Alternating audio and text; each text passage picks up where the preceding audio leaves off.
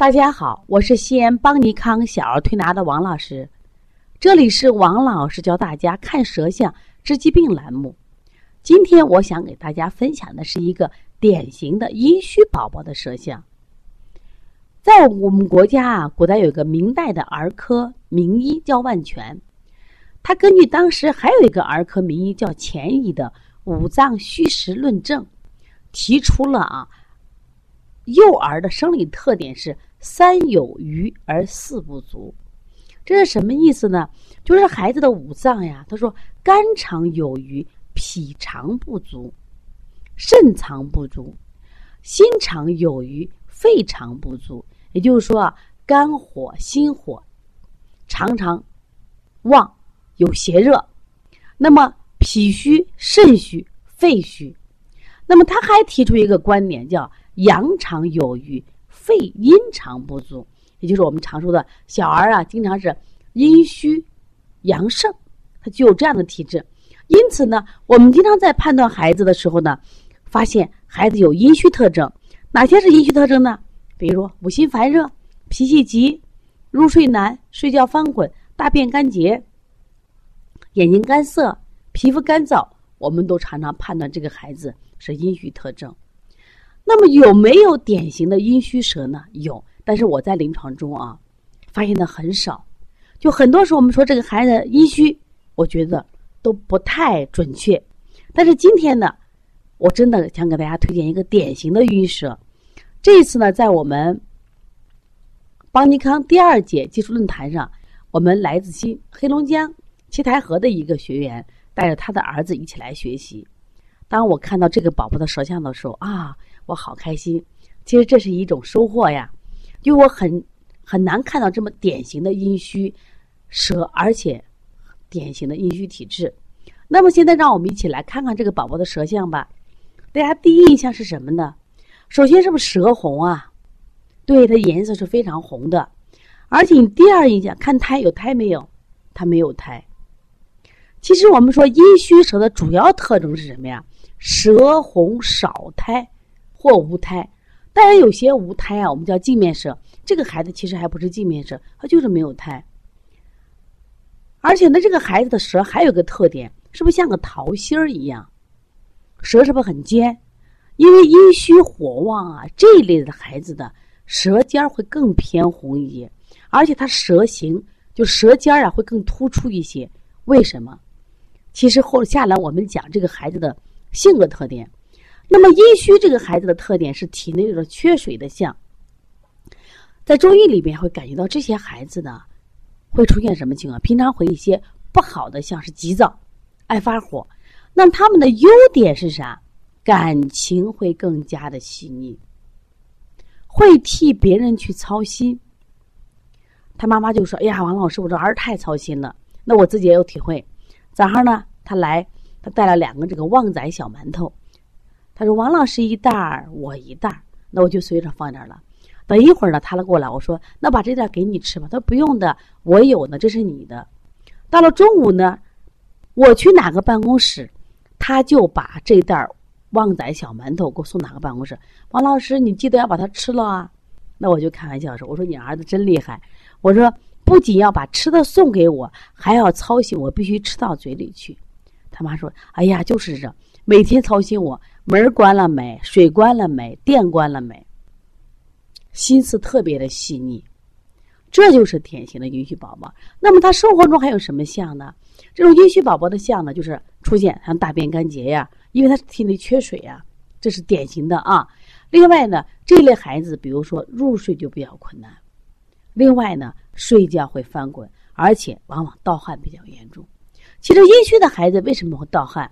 其实盗汗不一定都是坏事。我们除了那些出汗特别多的像，往往阴虚盗汗的孩子是啥？他在刚入睡的半个小时或一个半小时出汗。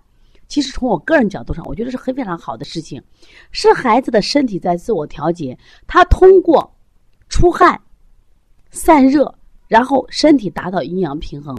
我们中医里面把这个入睡呀叫阳入阴。这些孩子为什么会出汗？是他。阳入不了阴，阳在体表，阴在体内。那真正要入睡的时候，必须是什么？换个位置，阴在外，阳在内。那么这个时候，我为了达到这样的阳入阴状态呢，阳通过出汗，把体表的一些热散了，他就能睡好了。所以盗汗少的时候不一定是坏事，但是盗汗特别多，让孩子的衣服都打透了，那这个孩子就虚了。那么对于阴虚的孩子，我们该怎么调理？典型的阴虚，他阴虚咳嗽，他会干咳，这时候往往出现在下午或晚上。阴虚便秘，这小孩很多呀。还有的小孩胃阴不足和他胃口不好呀，所以阴虚会出现很多的症状。而且阴虚的孩子他话多，他好动，往往是哪些疾病的这个潜在人群？像我们的多动症、抽动症，我指的是阴虚这一块的啊。另外呢，像过敏性体质的肝肾阴虚型的，他妈妈说：“哎呀，就是抓鼻子、挠眼睛。”我实际上他跟过敏体质有很多很相似的地方。那么对于这类孩子呢，他们还有一些，比如皮肤干燥呀、汗少这种现象，整体的比别的孩子可能会汗少。那么一般采取的是滋阴的手法。如果到阴虚干咳的时候，我们给他通过滋阴的方式来解决。阴虚干咳的话，一般是无痰的。的阴虚干咳和我们讲的刺激性的干咳、过敏性的咳嗽还不太一样。他咳的时候主要在下午和晚上，那咳的并不频繁，但是是干咳。如果阴虚这个引起的这个便秘，它会出现大便干结。我们通过补水，它就可以解决。像我们邦尼康常用的运水入大肠，效果特别好。还有这个阴虚呢，不光是我们体内的阴精损失。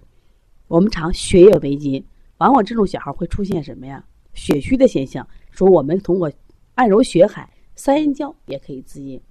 现在很多孩子啊，头发干燥，实际上也是阴虚的象。我们是不是通过按揉这种滋阴的穴位，比如补肾阴呀、三阴交呀、血海呀、涌泉呀、太溪穴，通过滋阴也可以让他的头发变得有光泽。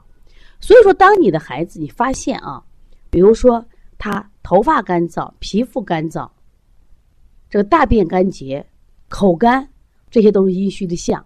还有一些孩子晚上爱做梦，爱做梦的孩子有时出现心阴虚的现象，说梦话。那这个时候我们看水底捞明月、小天心，这是滋养心阴的这个推拿手法。如果这个孩子眼干、眼涩、脾气急。这是肝阴虚的现象，我们是不是要滋水涵木，通过补肾阴来说解决肝阴虚的现象？那有没有脾阴虚啊？当然有呀，很多孩子的嘴唇干，嘴唇干，那我们嘴唇红，我们通过滋补脾阴的方法，那滋补脾阴的方法，我们用取天河水补肾阴，这个方案都可以解决。当然，血海三阴交也是可以的。那么肺阴，刚才我们讲过了，就是这个孩子，比如干咳的症状。那么有没有肾阴不足呀？当然有呀。你看我们在中药里边就有，刚才讲的六味地黄丸是补肾阴的，还有一味药叫八味地黄丸是补肾阳的。那么肾阴不足的孩子，他表现在什么呀？刚才除了讲了他大便干燥这些情况，他也会出现妈妈没劲儿啊，也没有劲，因为他表现出肾阴的讲五心烦热，整个五心烦热。那我们刚才讲了揉涌泉。太溪补肾阴这几个穴位主要重点是补肾阴，说因此呢，当孩子出现了阴虚的象的时候，我们不要紧张，我们要学会判断。但是呢，千万不要把不是阴虚体质的象你判断成阴虚。我再说一下，要判断阴虚的话，你看一般都是舌红少苔，还有一些孩子他虽然苔可能也很少，他的舌质是淡白的。我觉得不能判断成阴虚吧。今天我们有个学员给我拿个舌头说：“王老师，你看这舌头是不是阴虚？”我说：“你这不是呀，大便干结。”我说：“大便干结，它舌红呀，因为它有缺水的象，就有虚火象，至少它的舌前部分它应该是无苔的。所以很多孩子并不是典型的阴虚象。如果舌头一点都不红，完全是淡白的，我觉得不能判断。即使他可能最近也有咽干，也有这个大便干结，我觉得至少不能。”给他判断成阴虚的象，那么这个宝宝的舌象，希望大家好好的学习。那么，如果你想知道关于阴虚的，多看看这个宝宝的舌象啊。如果你想学习舌象，也想了解更多的学习小儿推拿知识，可以加王老师的微信：幺三五七幺九幺六四八九，也希望大家可以持续关注邦尼康为妈妈们开设的小儿推拿基础班，为同行开设的小儿推拿辩证提高班、开店班和师承制的啊开店班。希望大家通过学习，不断的提高自己的这个中医水平，希望用中医的智慧呵护我们的健康。